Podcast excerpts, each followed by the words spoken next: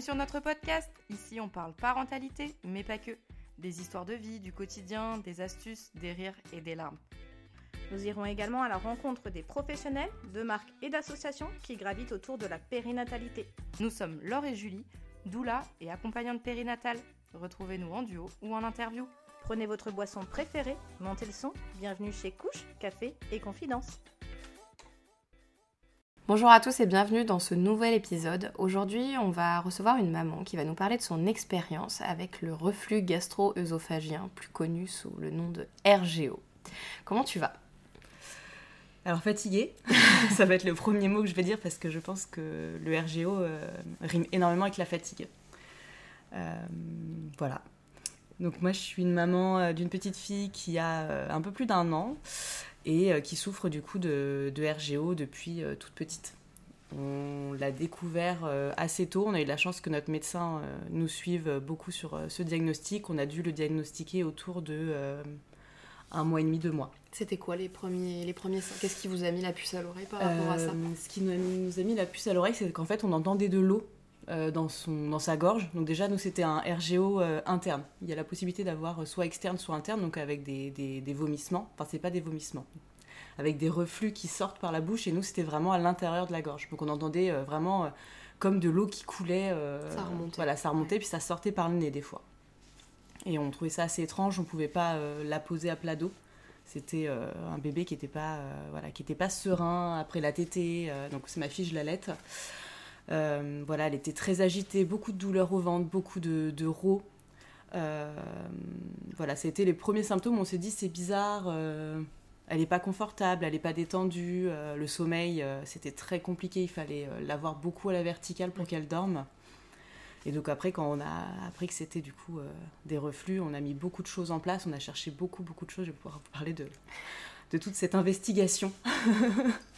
Et du coup, vous avez été tout de suite entendu par le médecin Alors oui, nous, notre médecin euh, traitant, du coup, l'a entendu tout de suite. Euh, après, on n'a pas été accompagnés parce qu'ils sont quand même fort démunis sur ce sujet-là. Euh, on s'est beaucoup débrouillé seul par euh, nos recherches, par les, médecines alternatives qu'on pouvait avoir autour de nous. mais en tout cas, voilà, on avait un diagnostic et on savait pourquoi elle allait mal. Ok. Et donc, ça en est suivi du coup une prise de médicaments. Qu'est-ce qui a été mis en place au départ alors, au départ, il y a eu effectivement, le médecin nous a dit, on va la mettre sous Zinexium, donc qui est un IPP, un inhibiteur de pompe de protons. Je vais vous expliquer un petit peu ce que c'est parce que j'ai pris des décisions derrière qui vont en découler. Quand ce médicament-là est ingéré, en fait, on a une pompe dans notre estomac qui crée euh, de l'acidité pour pouvoir digérer. Et quand on prend ce médicament-là, donc un IPP, euh, ça coupe l'acidité. Mmh. Donc on digère moins bien, donc il y a des conséquences qui peuvent avoir euh, sur le transit, euh, etc. Voilà, l'inhibiteur, on coupe l'acidité, mais l'acidité nous sert à quelque chose. Elle nous sert à digérer, elle nous sert à, à pouvoir avoir des sels, etc. Donc on a eu derrière une constipation, des choses comme ça. On a donné ce médicament-là très peu de temps, parce qu'on a découvert un petit peu tous les effets secondaires. C'est un médicament que quand on prend plus de deux semaines ou trois semaines, il reste à vie dans notre organisme. Voilà, c'est un médicament qui n'a jamais été testé sous les enfants de moins d'un an. Euh, donc nous, c'était vraiment... Euh, on est très orienté nature. C'est-à-dire que nous, tout ce qui est médicaments, c'est des choses qui ne nous parlent pas forcément. Donc on a essayé et on s'est rendu compte que ça changeait pas grand-chose et que c'est un médicament, quand on arrête, en fait, il faut un sevrage. D'accord. C'est-à-dire que sinon, quand on l'arrête d'un seul coup, euh, l'acidité de l'estomac n'étant plus là, elle revient d'un seul coup et les reflux sont monstrueux et l'enfant souffre énormément. Donc il faut vraiment faire un sevrage qui peut durer des mois et des mois derrière. D'accord. Et il n'y a pas eu d'amélioration du tout avec, euh, avec Pas plus que ça, et l'inixium a euh, comme effet secondaire d'agitation euh, dans le sommeil. on n'avait pas besoin de ça. Donc il y avait ça et le gaviscon, donc le gaviscon qu'on a donné une certaine période, mais le gaviscon qui constipe aussi. Donc en fait, en donnant ces médicaments-là, on s'est orienté sur une grosse constipation chez notre fille. Donc on s'est voilà, on était confronté du coup à un RGO et une constipation qu'on n'arrivait pas à réguler. Euh, avec euh, voilà, des, grosses douleurs au ventre euh, et des selles qui pouvaient, si on ne l'accompagnait pas mm, avec des, des, lavements ou des médicaments, du coup à ce moment-là, qui pouvaient être plus de deux semaines, trois semaines sans selles. D'accord. Ouais, donc, une problématique qui en crée une autre. donc on a fait le choix de ne pas donner du coup les IPP Euh, on a vu un nombre de médecins incalculable, je pense. Ouais. On a vu des, des pédiatres, euh, des pédiatres en ligne qui étaient réputés. On a vu euh, des gastro-entérologues, naturopathes. on a fait de la kinésiologie aussi, côté un peu plus versant énergétique. On a vu des magnétiseurs. Enfin voilà, on a, on a Ah bah, vraiment cherche hein, essayé. ces voilà, on a essayé beaucoup de on choses. Mais on a vécu les 6-9 premiers mois, je dirais, euh, avec un bébé en porte-bébé euh, toute la journée. Enfin, toute la journée. Euh, en tout cas, pour toutes ces siestes qui étaient en porte-bébé, il fallait marcher, donc il fallait du mouvement. Je, vais pleurer, je suis désolée, ça ne me rappelle pas que des bons souvenirs.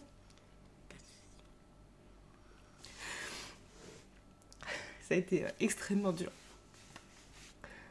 Psychologiquement, est-ce que vous avez pu vous faire accompagner par rapport à ça? Est-ce que vous avez trouvé du soutien au niveau de l'entourage, du relais, des choses Alors on est très seul. Ouais.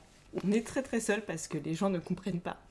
Il y a euh, c'est un peu cette pression de sociétale de votre enfant dort pas. On vous pose la question tous les jours. Elle fait ses nuits, elle fait C'est ses la nuits. fameuse grande question de Voilà. tout le monde. euh. Donc euh, on a été très seuls parce que ça, ça nous est beaucoup reproché en fait en Bien tant sûr. que parents de bah en fait vous vous arrivez pas à la faire dormir. Et euh, on avait beau expliquer aux gens que elle se réveillait pas parce qu'elle avait faim ou l'allaitement on a pris aussi pour son grade hein, Bien dans sûr. ce moment-là, Euh, mais parce qu'elle avait mal en fait. Moi je l'entendais donc elle dort dans notre chambre. J'entendais le reflux en fait dans sa gorge avant qu'elle se réveille de douleur. Donc je, je, je- je savais que c'était ça et que c'était pas autre chose. Mais euh, c'était très dur parce que les gens euh, comprenaient pas qu'on vivait. Oh, ça fait, euh, elle a euh, 15 mois, ça fait 15 mois qu'on vit au rythme exclusif de notre fille. Parce que du coup, elle avait, j'avais des réveils, allez, 10, 12 réveils dans la nuit. Oui. Pendant 6, 9 mois, 12 mois même, je dirais. Euh, avec des, des phases plus ou moins difficiles où on, on réduisait un petit peu les réveils, mais je suis jamais descendue en dessous de 6, 6, 5 peut-être réveils. Ou, euh, allez, elle a fait, euh, elle a enchaîné deux fois dans sa vie, donc 7 heures. Ouais, donc là on profite. on se demande ce qui Bah se là, passe, là, même. là, mes seins ont failli exploser, ils se sont dit qu'est-ce qui se passe, donc moi j'ai dû me lever, mais, mais oui, on dort. Donc voilà, effectivement, euh, une solitude qui est assez énorme en fait, parce que euh, on peut même pas imaginer en fait le manque de sommeil, à quel point ça peut abîmer en fait euh, vous en tant que maman, euh, votre couple. Parce que clairement, le couple, au bout d'un moment, il n'existe plus parce qu'on est en mode survie. Et euh, votre entourage. C'est une des pires tortures. hein. La privation de sommeil, c'est utilisé encore dans certains pays euh, pour Voilà. être une torture. Donc, euh, Donc euh, vraiment, voilà, le, mode- le- le manque de sommeil et la journée, en fait, n'avoir aucune pause. Entre jour et nuit, ou la nuit, du coup, il faut être auprès d'elle, elle souffre, euh, on, on manque de sommeil, donc on, on se passe beaucoup le relais. Et la journée où on ne pouvait pas la poser à plat d'eau, euh, où elle était en porte-bébé ou en écharpe, euh, pff, du coup, les, les- les trois quarts de la journée. et Donc, ça, euh, ça arrivait à l'apaiser un petit peu quand même. Il y Oui. avait des moments où du coup ça pouvait lui Elle permettre dormait, de dormir. on, ouais. on faisait tout pour qu'elle dorme en fait. On, a- on s'est mis de côté, physiquement, mentalement, pour qu'elle puisse, elle, euh, être le mieux possible. D'accord. Voilà, on n'avait pas de relais, à part euh, ma sœur, mais qui habite très loin. Mais euh, les grands-mères se sentaient pas, avaient peur, du coup, euh, ça fait peur. Enfin, c'était un bébé qui, on avait la chance qu'il pleurait pas énormément dans la journée parce qu'on vraiment, on était calé sur ses besoins, donc du coup, on avait la chance que, voilà, je sais que j'ai des amis qui ont un bébé RGO et qui pleurent tout le temps, toute la journée. Euh, nous, on avait cette chance-là, entre guillemets. Euh, voilà. Et après, on a fait du coup beaucoup d'investigations sur pourquoi ce RGO. D'où ça peut venir, qu'est-ce que c'est réellement, parce qu'on on met une étiquette, on donne un traitement et puis ça s'arrête là. pas la cause. Voilà, en fait, c'est un symptôme, c'est Ouais. pas, c'est pas la cause. Donc il y a plein plein de choses qui ont été euh, investiguées. La première, ça a été les, les allergies alimentaires. Ouais. Donc moi j'ai arrêté, euh, donc moi j'ai déjà des allergies moi alimentaires, donc euh, je mangeais déjà très peu de gluten, lactose, euh, c'était les deux grosses pour moi, mais euh, je faisais quelques écarts. Parce que moi j'en souffrais pas. Maintenant ma fille, euh, j'ai vu que quand je mangeais du fromage ou euh, du lactose, elle ça allait pas du tout. Alors je sais pas si c'est une intolérance, une allergie ou à, ce- à la- à ce moment-là quand je- j'en déduis moi. euh, que ça crée une un réaction chez elle. du coup, j'arrête. j'arrête ça. Je découvre des groupes sur Facebook de, de mamans qui souhaitent soigner naturellement leur euh, bébé euh, RGO. Euh, du coup, j'apprends énormément de choses par cette communauté.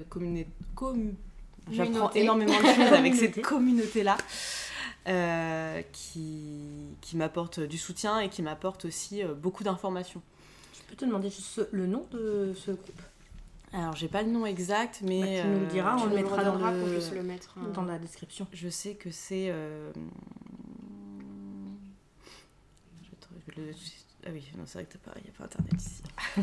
Non, mais tu nous redonneras. redonne- on mais voilà, c'est c'est maman qui a créé ça, euh, qui a eu pareil ses enfants avec des RGO et euh, qui donne toutes les pistes en fait pour euh, explorer. On ne trouve pas forcément de solution parce que nous aujourd'hui elle a, elle, a, elle a 15 mois et on n'a pas de solution, on ne sait pas d'où Et l'allergologue a été creusée, du coup, elle a été testée? Alors, elle a été testée en... avec l'allergologue, oui.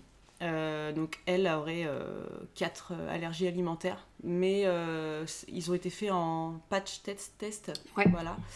Sauf qu'il peut y avoir des faux positifs et des faux négatifs. Donc, du Oui. coup, il y a des choses qu'on a vues réellement sur le terrain où on sait, et d'autres où on est un peu plus nuancé. D'accord. Mais on a vérifié du coup les freins de langue qui peuvent être aussi un- Oui. un- une des causes du RGO. Euh, du coup l'alimentation où euh, j'ai enlevé euh, du coup tous les PLV, tous les PLV croisés. Donc je vous imaginez les PLV, le gluten pour moi et ma fille du coup le- les pommes de terre et le riz. Il te reste plus grand chose. Voilà, il me reste plus grand chose en alimentation, moi. Du coup, voilà, on a fait l'alimentation. Euh, elle avait un torticolis congénital, donc on avait aussi, on pensait que c'était lié aux tensions, donc il y a eu beaucoup d'ostéo, de la kiné, on a eu euh, de l'orthophoniste aussi pour la succion, euh, parce qu'il y avait un frein de langue qui était là, mais qui n'était pas restrictif, mais qui était présent, donc on a travaillé ça. voilà, on a travaillé aussi tout ce qui a été au niveau des intestins. Du coup, les RGO viennent souvent du microbiote, en fait, des, des règlements euh, du microbiote euh, de l'enfant. Et moi, comme j'ai un microbiote qui est très sensible, qui est très perturbable, on sait que ça se transmet. Donc on a travaillé dessus avec des plantes, avec des, des compléments alimentaires, des probiotiques, de la glutamine, des choses voilà, qu'on entend très peu parler nous dans notre médecine euh, traditionnelle. Euh, on a eu la chance du coup avec le traitement, on l'a mis en place, elle avait un traitement naturel. hein. Du coup, euh, elle était, elle avait 5, mois. Donc on lui donnait en fait, pour remplacer le gaviscon, on lui a donné de l'aloe vera en gel. Ouais. euh, qui du coup marchait euh, vraiment très bien parce que malgré le fort RGO qu'elle a, on n'a jamais eu d'œso- d'œsophagite. On n'a jamais basculé dans. Ouais, ça n'a jamais été euh, plus loin, entre guillemets, euh, dans la non, pathologie. voilà, c'était euh. vraiment de la, de la gêne parce que le RGO montait dans le nez, donc bouchait le nez, donc il y avait des étouffements. On a vécu des, des moments où le SAMU a débarqué à la maison parce qu'on pensait qu'elle respirait plus, donc des, des grosses angoisses qui sont encore là quand, quand elle se couche et que je me dis, ah, elle respire pas bien. euh. Donc euh, voilà. Comme On ça, lui a donné aussi du bourgeon de figuier qui permet d'aider à digérer. En fait, plus les aliments vont être euh, digérés, euh, moins du coup il y a de, de remontées.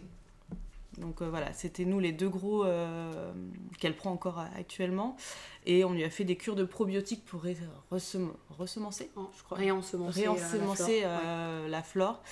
et de la glutamine pour du coup réépaissir en fait les parois intestinales pour voilà qu'elle tolère mieux euh, plus de choses. Et ça, vous avez été accompagné du coup par un naturo ou quelqu'un pour mettre tout ça en place Alors sur le groupe en fait de Facebook, c'est une maman qui travaille avec un médecin de la micronutrition Ouais.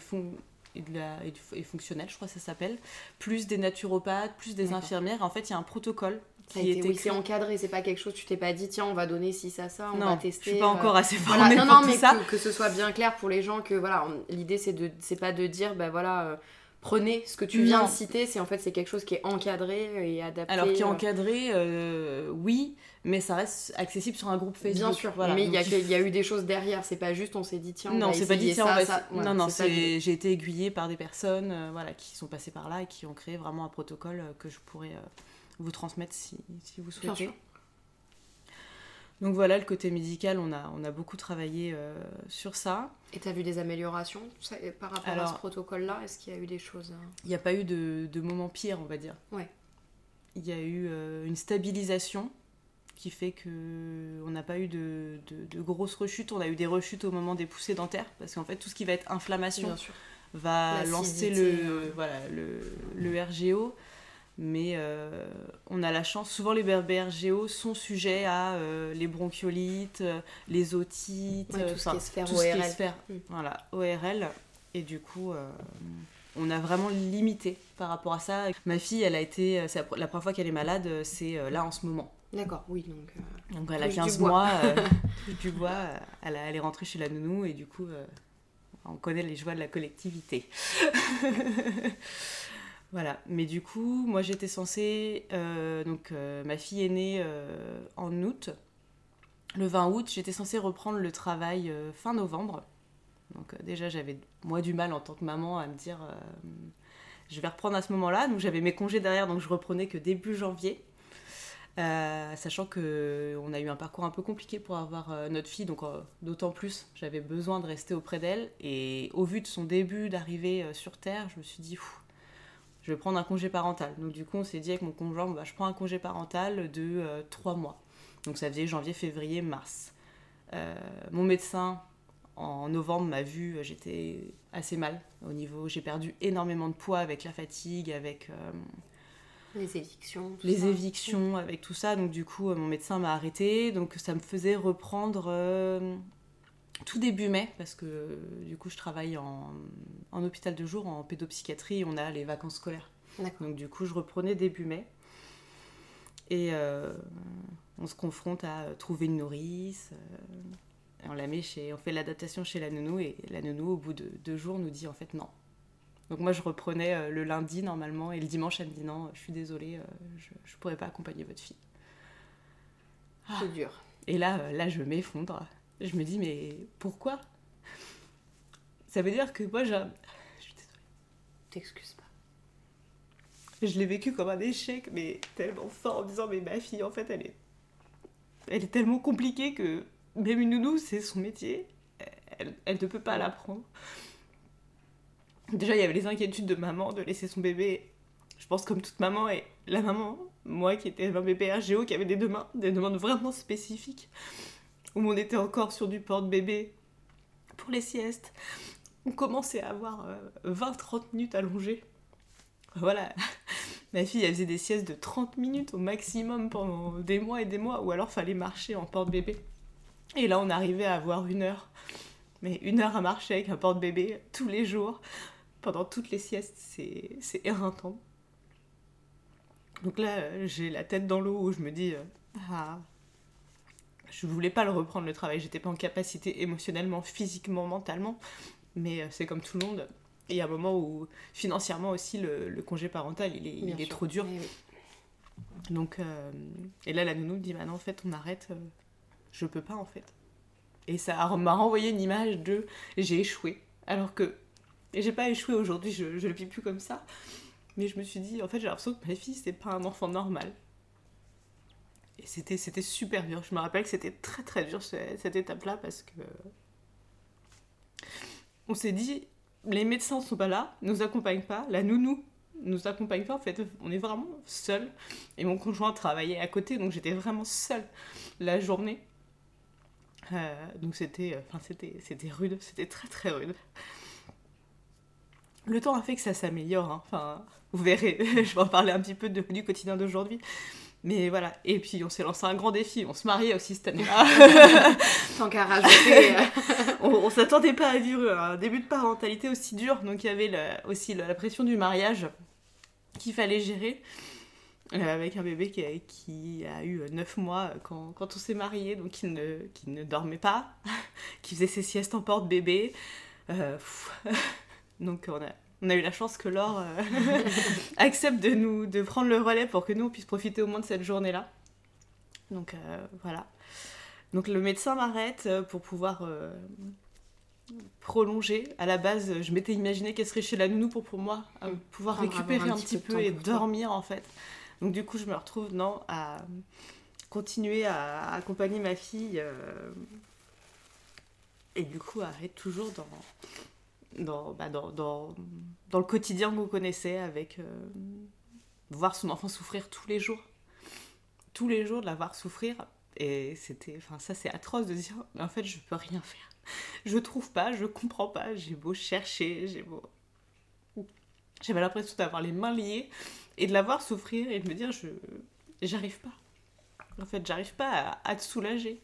J'essaye de faire du mieux que je peux et j'arrive pas. Et puis euh, avec le, manque de fatigue, avec euh, déjà les, phobies d'impulsion, je pense qu'on ressent toutes de base, euh, mais qui prennent des proportions des fois énormes en fait. Qui. je, enfin, je, me, vois avoir des pensées mais atroces en voiture, fatiguée de me dire bah j'ai juste à donner un coup de volant et tout s'arrête. Tout va s'arrêter. Puis on se dit heureusement qu'on a quelque chose en nous qui fait que ça s'arrête là et qu'on arrive à en parler à du monde, qu'on arrive à.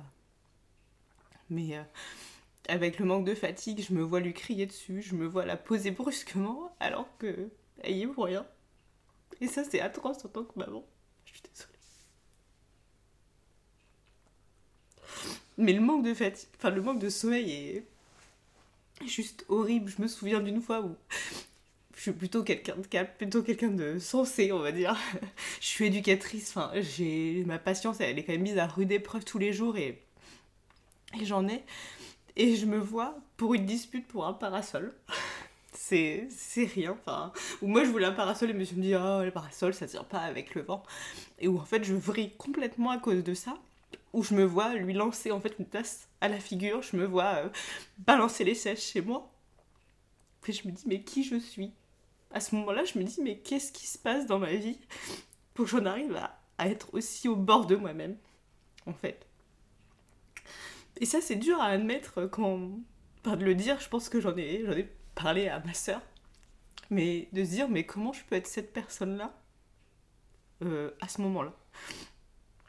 Et euh, enfin, même mon conjoint, il m'a dit, mais je comprends pas en fait, mais qu'est-ce qui se passe? Et euh, parce qu'on a, on a fait le choix et on a fait le choix aussi de dormir séparément euh, depuis un certain temps pour que puisse, moi, avec l'allaitement, gérer la nuit. Parce que ma fille se lève très tôt. Elle se lève entre 4h30 et 6h. D'accord, ouais. Euh, et du coup, lui prend le relais le matin. Donc je vous laisse imaginer euh, avec le travail ce que, ce que ça aurait pu donner. voilà, donc du coup, on, on, se relaie comme ça. Pour que. enfin, c'est comme ça qu'on a réussi à trouver un équilibre. Votre équilibre. Voilà. Donc c'est à défaut de notre couple, on le sait, pour l'instant on sait que c'est une petite passade sur euh, toute une vie, mais c'est quelque chose de dur aussi à, vivre. Voilà, mais je, pense que, enfin, quand bébé RGO ou pas, en fait, parce qu'il y a peut-être des enfants, euh, enfin des bébés qui ne dorment pas du tout pour d'autres raisons, et le, manque de, sommeil fait qu'on n'est plus soi-même. Il y a des moments, des phases où en fait on n'est plus soi-même, on est complètement débordé, il y a plus, euh, dans notre cerveau, il n'y a plus ce truc qui fait que on se contient au niveau des émotions, au niveau de tout ça, c'est plus régulé en fait. Mm. On est à vif au niveau, euh, je pense, de système nerveux et du coup, ça, pour, le, pour le moindre truc, ça peut partir en vrille. Donc voilà, ça c'est des épreuves que quand, on, quand on regarde en arrière, on se dit ouf, c'est costaud en fait. Ouais. C'est tabou, c'est des choses dont on parle pas, qu'il faut pas dire, que je pense que tu vas aider beaucoup de mamans et soulager beaucoup de familles je pense euh, avec ton témoignage. Je suis pas toute seule à vivre Exactement. ça. Mais euh, voilà, c'est des choses euh, où quand on se regarde derrière dans le miroir, on se dit heureusement que j'ai un conjoint qui me dit mais non c'est des phases et, qui me complimente et qui me dit que je suis une super maman et que je vis des épreuves très très difficiles. Parce qu'il me dit je les vis mais il me dit moi je vis pas toutes ces nuits qui sont complètement hachées c'est à dire que ça fait euh, un an euh, du coup un an et demi que j'ai pas dormi plus de deux ou trois heures d'affilée. Donc c'est voilà avec des grosses périodes où on dormait par 40 45 minutes une heure grand maximum donc c'est. Il y a un moment, en fait, euh, mon cerveau, il me dit arrête de dormir. Donc après, j'ai des grosses insomnies, comme cette nuit où j'ai pas dormi de minuit à, à 4h30. Alors qu'elle s'est réveillée euh, voilà, toutes les deux heures et que j'aurais pu dormir. Mais on est déréglé, en fait, notre, euh, corps subit tellement qu'on est, qu'on est beaucoup déréglé. Et ça, les gens comprennent pas. Mais pourquoi tu dors pas quand elle dort la journée mais je suis incapable. Alors moi, je suis incapable de dormir la journée, ou alors il me faut euh, deux heures pour euh, descendre et pouvoir dormir après. Sauf que ma fille, elle dort pas deux heures d'affilée. Donc voilà, on a, on a ça, et par exemple aussi, euh, on s'est coupé de quasi toute vie sociale. Parce que. euh, alors, déjà, je pense qu'il y a le décalage de les copains qui sont parents et les copains Oui. qui sont pas parents. Mais ça, c'est comme normal. ouais. toutes les mamans, tous- tous les parents, tous les papas qui, qui vivent ça. Après, plus ou moins facilement aussi, selon, je pense, les enfants, l'adaptation et comment on, on choisit aussi notre parentalité. On a choisi, du coup, nous, de voilà, d'avoir une parentalité le plus proximale possible pour elle. Mais voilà, du coup, on s'est coupé d'une grosse vie sociale. On faisait partie d'une association euh, d'escalade où moi j'étais vice-présidente, où on était hyper investis. Et euh, bah, du jour au lendemain, euh, tout ça, ça a disparu. Donc c'était compliqué. Il y avait la famille qui était à peu près là, qui passait. La famille qui passait beaucoup pour bébé. Ouais. Où ouais, je me suis vraiment... on s'est vraiment senti très seul. Je pense que enfin, pour, pour les familles, euh, pour ceux qui... Bébé RG ou pas, en fait, il faut penser aux parents. Il faut... Le bébé, il a besoin de ses parents. Ses parents sont là, ils répondent à- aux besoins des bébés. Mais les parents, on est tellement mis à mal que enfin on a besoin de nos familles enfin moi il y a eu plusieurs réajustements en fait avec ma famille en disant mais moi j'ai besoin de vous en fait ma maison je pouvais pas tenir ma maison c'est-à-dire que j'ai abandonné l'idée qu'elle soit propre qu'elle soit rangée que, que mon linge soit plié enfin c'était pas possible je pouvais pas tout faire être partout. C'était trop dur et euh, au début on se met une grosse pression, les gens viennent voir bébé, on tient à la maison, on, euh, fait des gâteaux, machin, et puis on se rend compte qu'on va, qu'on va couler. Donc euh, après les parents ont pu être là, ont pu venir nous aider pour le quotidien, en fait les choses qu'on fait de manière répétitive, et ça, ça, ça a commencé à faire du bien. J'ai des amis aussi qui, qui ont pu, euh, des amis très proches qui ont pu venir m'aider euh, quand, quand ça allait vraiment pas. euh, bien, bah, respire là, va prendre une douche, on, on est là. Parce que prendre une douche, déjà, c'est Un luxe. c'est un luxe. Voilà. Et euh, c'était un bébé qui ne pouvait pas prendre la voiture. Souvent, les bébés RGO, les sièges auto, c'est c'est atroce, ça comprime l'estomac. Et du coup, les trajets en voiture étaient juste l'horreur.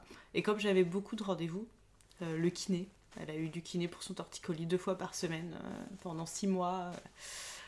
euh, C'était des pleurs, des pleurs, des pleurs, des hurlements dans la voiture. Et on peut rien faire. Et on se dit, bah, d'un côté, je suis obligée d'aller à ces rendez-vous-là, et en même temps, euh, elle hurle, elle hurle, et c'est c'est atroce. hein. Tout le monde me dit, mais elle dort pas en voiture? Ah non. Non, non, pas du tout. Donc quand les gens nous disent, ah bah venez à la maison, etc. Non, Ouais, tout devient une appréhension. Tout Tout, est rythmé par épreuve. ça. en tout, fait. tout, tout devient une Mm. épreuve en fait. euh, de de- d'aller à un repas, d'aller. euh, tout est une épreuve parce qu'on sait qu'il y aura du monde et que comment on va la faire dormir En porte-bébé, oui, mais du coup il y a du bruit, il y a du monde. euh, Plus les jugements dont on n'a pas forcément envie. Hein, Ah là là, je, je me rappelle très bien, j'arrive en écharpe avec ma fille à un anniversaire. euh, elle était petite, elle avait, elle avait trois semaines. hein. Ah oui. Et là, la maman de, de la personne chez qui on était invité qui me dit Ah là là, tu vas en faire un bébé à bras, regarde, euh, regarde ma fille, euh, son fils, jusqu'à 3 ans, il a voulu qu'elle le porte. euh. Oui, bah, ça me gêne pas en fait, ça, ça sera comme ça. Donc il faut affronter aussi, effectivement, comme tout parent, hein, toutes les réflexions à droite, à gauche. voilà. Et du coup, aujourd'hui, comment ça va? Alors mieux. Euh, donc le temps aide beaucoup, effectivement. On nous le dit, on nous le répète, mais euh, le temps paraît très très long. Euh, ce qui est compliqué, c'est qu'on nous donne de l'espoir en fait à chaque étape de, de vie de l'enfant. C'est-à-dire qu'on nous a dit que le RGO passerait quand on commencerait la diversification. Puis la verticalisation. Voilà, question de diversification. Pour un bébé RGO, leur microbiote est tellement, tellement amoché que souvent les pédiatres disent commencer à 4 mois. Sauf qu'en fait, souvent, il y a des rechutes, mais énormes. Euh, nous, c'est vrai que du coup, on a attendu un peu et c'est vrai que la, diversification a été très, très compliquée à mettre en place. Après, ça s'est fait euh, plus facilement, mais c'est vrai que la diversification était difficile. Après, on nous a dit, vous verrez, quand elle va se tenir assise, ça ira mieux. Donc, on a de l'espoir, en fait. Mm. On tient, on tient. Après, on nous a dit, vous verrez quand elle marche, ça y est, ce sera vraiment la dernière étape. Donc, euh, notre fille a marché, elle avait même pas un an, on s'est dit, ouh Ça y est, c'est la fin. Non, non, non, pas du tout. Et après, je pense qu'elle a intégré aussi dormir égale douleur, être allongée égale douleur. Donc, euh, il y a aussi euh, tout ça qu'il va falloir déconstruire petit à petit. Mais le, le quotidien est beaucoup plus léger.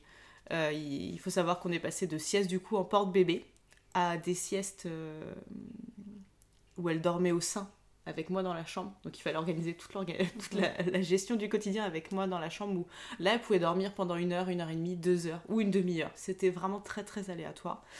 Euh, mais du coup, moi j'étais coincée dans, dans, la chambre assise. Donc euh, moi je pouvais pas dormir parce que je n'arrive pas à dormir assise. Voilà, à aujourd'hui, elle dort dans, dans son lit. Euh, elle est capable de. Globalement, elle dort entre une heure et une heure et demie. Donc euh, c'est chouette, enfin, ça, ça soulage énormément, c'est-à-dire qu'on a pu reprendre nos vies sociales le midi, euh, où on peut aller chez les copains et se dire, bon bah, on va la coucher, elle dormira chez les copains en fait. on va pouvoir la poser, on va pas pouvoir... Je devais gérer mon repas en fonction de l'heure de la sieste de ma fille.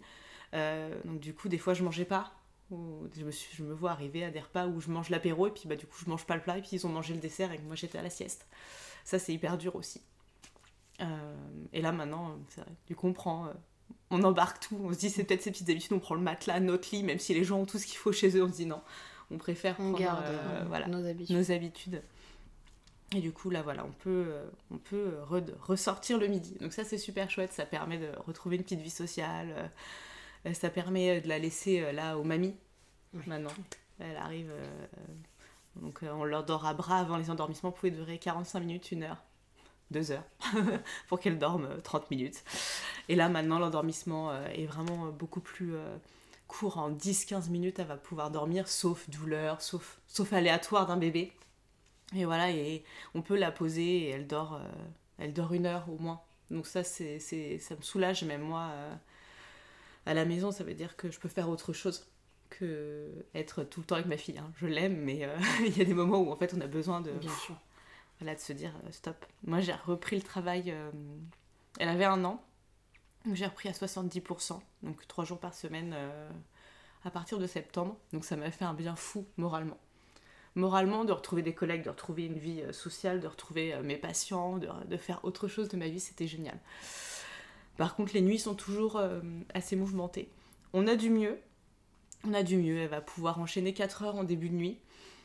Voilà, on on a un retour en arrière parce qu'elle nous sort les molaires, donc on, a un retour en arrière euh, assez compliqué. Mais voilà, on avait retrouvé un rythme sur depuis un mois, un mois et demi, où elle dormait 4 heures. Elle enchaînait 4 heures, elle enchaînait 2-3 heures après. Donc ça faisait 3-4 euh, réveils par nuit. Ça faisait beaucoup de bien. Euh, là, on est reparti sur une phase où toutes les heures, toutes les 2 heures, elle se réveille. Mais elle sort quatre molaires en même temps, on va pas lui demander euh, beaucoup plus. Puis elle, voilà, elle est, tombée malade. Et du coup, c'est des angoisses massives qui reviennent. Parce que malade, bah, elle, tousse, là, elle tousse la nuit, elle se réveille, elle pleure. Donc euh, il y a des nuits où elle, va dormir par phase de 45 minutes et ça c'est envahissant pour moi en fait mm. émotionnellement. J'ai l'impression que je vais retourner en arrière et que ça va, ça va repartir. Elle est capable de prouver l'inverse la nuit d'après quand ça va un peu mieux. Voilà. Donc voilà, j'ai repris le travail. Elle a, hum, elle a débuté une nounou qui est extraordinaire, qui euh, on a été tout, à fait transparent avec elle dès le départ et qui, a pris énormément de temps pour, euh, pour le sommeil. S'il fallait euh, la faire dormir en poussette et faire deux heures de poussette, elle faisait deux heures de poussette. si, alors qu'elle a toujours refusé le porte-bébé avec elle. Donc elle, a, elle, a, jamais pu la bercer en porte-bébé, mais elle était prête à le faire s'il y avait besoin. voilà, elle a, elle mis tout, ce qu'elle pouvait mettre en place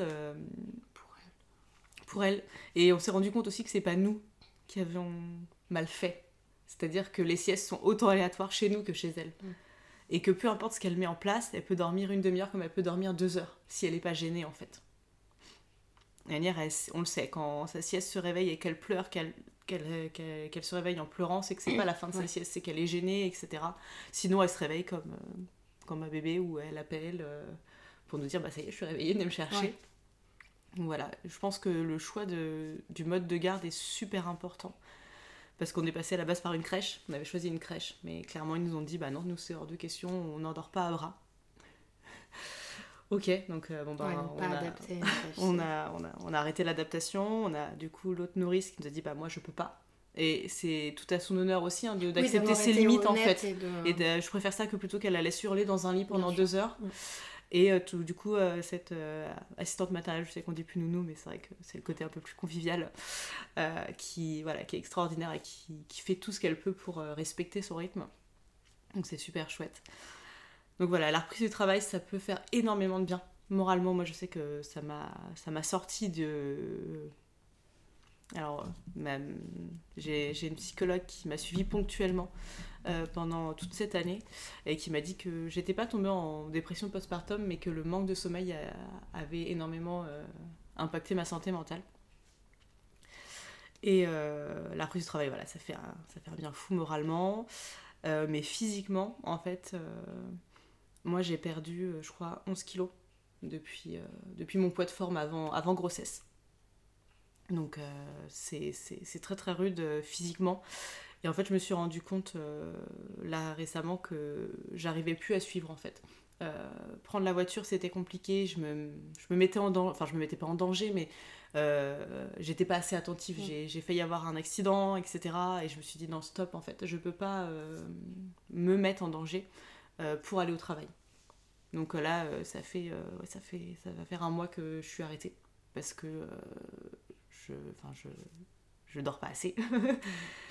et là, du coup, j'arrive à récupérer un petit peu parce que du coup, ma fille va chez la nourrice et du coup, moi, je, Prends je dors. Toi. je dors et je fais, voilà, je fais autre chose, mais souvent, je fais rien. Juste ça, c'est génial. juste, rien faire. Voilà, euh, être assise dans mon canapé, regarder. Euh, il n'y a plus beaucoup d'oiseaux en ce moment, mais regarder dehors, euh, me balader. un truc simple, prendre un bain. Ouais, reprendre du temps vraiment. Prendre un bain, faire des courses.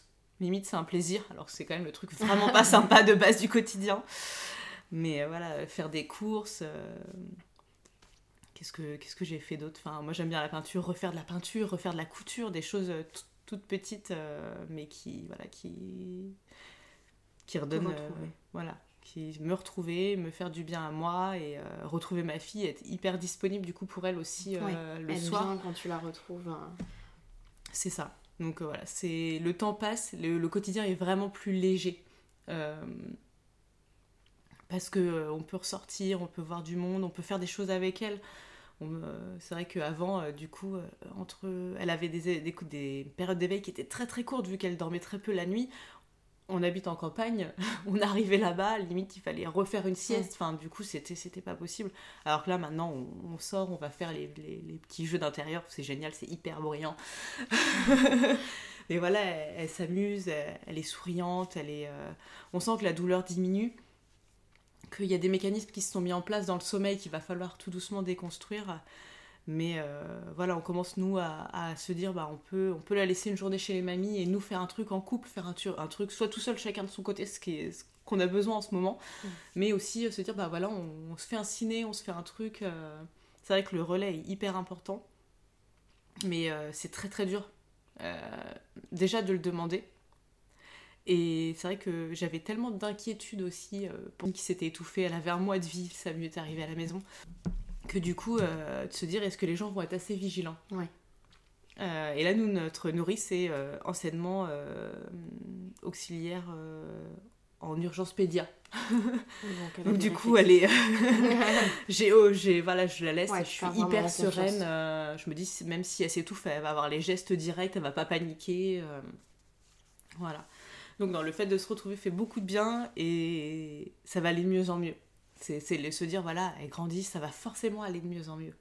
C'est ça va quand on voit, quand, quand je reparle de tout ça et que je me vois, je m'effondre parce qu'émotionnellement, c'est encore très présent. Et quand je vois ma vie aujourd'hui, c'est complètement différent. Même si ça reste dur parce qu'il y a le manque de sommeil qui est là et du coup ça fait un an et demi qu'il y a un manque de sommeil qui est présent et c'est pour ça que je suis arrêtée aujourd'hui. Mais euh, sinon, euh, le quotidien est beaucoup plus léger. Enfin, le fait d'avoir une journée type avec euh, deux siestes qui, euh, qui durent une heure ou voire plus, où on passe un quart d'heure à l'endormir et qu'elle dort paisiblement, qu'elle euh, est capable d'aller chercher des fois sa gigoteuse pour nous dire je suis fatiguée, alors qu'avant c'était un combat pur et dur pour le sommeil parce qu'elle savait qu'elle allait souffrir donc elle hurlait. Là c'est. Ça change tout. Ça change tout. Voilà. Donc c'est dur, faut s'accrocher.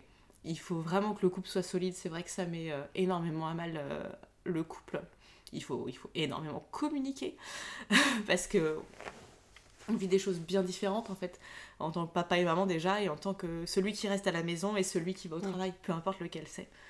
Euh, c'est ce que je disais à mon conjoint. C'est la pire année de ma vie et je m'en souviendrai comme la meilleure année de ma vie dans quelques années je le sais parce que j'aurais eu la chance de voir ma, vie, ma fille évoluer sur sa première année de vie. Et je sais que c'est pas possible pour tout le monde. Donc voilà je, je pense que je terminerai là-dessus sur euh, ça a été la, la, pire année de ma vie, émotionnellement, physiquement, mais par contre, ça sera, je pense, la plus belle année de ma vie dans mes souvenirs. Merci beaucoup pour ton témoignage poignant. Euh, juste peut-être finir, est-ce que tu as un petit conseil à donner aux parents qui justement ont des, des tout petits qui souffrent de RGO euh, Battez-vous, parce que vous, si vous, vous le savez, si vous, vous le voyez, euh, battez-vous et vous résignez pas simplement au discours du médecin qui est souvent ça va passer. Ça va passer et euh, c'est la maturité euh, du fameux clapet euh, qui est mhm. souvent pas ça. Donc cherchez ailleurs, trouvez du réconfort avec des personnes, des groupes qui ont vécu la même chose que vous et, faites-vous confiance parce que c'est tellement dur de diagnostiquer un bébé RGO que des fois ça peut prendre des mois et des mois jusqu'à des années. Donc voilà, faites-vous confiance, battez-vous et dites-vous que c'est vraiment un tout, tout petite partie de votre vie sur toutes les années que vous allez vivre avec vos enfants. Même si c'est très dur, accrochez-vous à ça. Merci beaucoup. Merci. On mettra dans les notes euh, du coup tout, le, tout ce que tu nous as dit par rapport au, groupe, etc. tu sais s'il existe des associations ou des choses par rapport au refus des petits? Non, moi j'ai pas, j'ai pas trouvé. Dans toutes euh, tes recherches, je pense que tu l'aurais peut-être trouvé. Non, j'ai pas trouvé. J'ai vraiment ce groupe-là qui est une grosse ressource euh, au niveau documentaire parce qu'il y a énormément de publications sur comment fonctionne le corps, comment fonctionne le microbiote. Euh, et puis bah, tous les témoignages des mamans euh, qui, qui, enfin, un bébé RGO est tellement singulier que, enfin, comme une singularité d'une personne en fait. Il y a tellement de causes, tellement de possibilités. Il y a aussi des RGO, j'en ai pas parlé, mais des RGO émotionnels. Donc du coup, enfin, tout, tout, est possible. Et eh ben, merci beaucoup pour toutes ces informations. C'était vraiment très intéressant. Et ben, on te souhaite plein de belles choses. Et encore merci pour ce témoignage. Merci à tous pour votre écoute et à bientôt.